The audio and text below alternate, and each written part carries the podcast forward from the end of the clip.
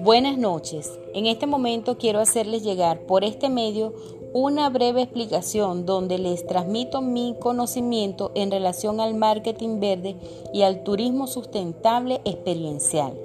De acuerdo al analizado, considero que el marketing verde busca cumplir grandes perspectivas ambientalistas y sociales y permite diseñar y ofrecer servicios altamente productivos para un consumidor responsable, haciendo énfasis total de los grandes recursos y espacios naturales.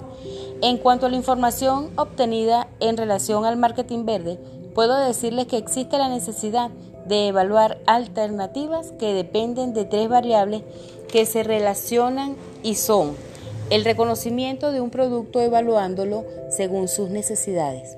La actitud que predispone a actuar de una forma ante un estímulo para identificar la marca o producto que satisfaga sus necesidades. Y la confianza que el consumidor atribuye a la evaluación realizada sobre el producto. De ahí parte la idea conceptual del marketing como filosofía por concebir la función comercial y técnica por llevar a cabo la relación de un intercambio que identifica, crea, desarrolla y sirve a la demanda.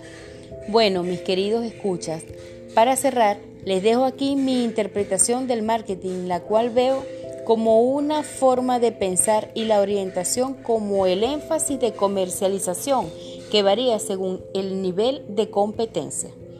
Muchas gracias por escuchar mi breve interpretación donde identifico la relación que existe entre el marketing verde y el turismo sustentable experiencial. Me despido atentamente, Karina Marcano.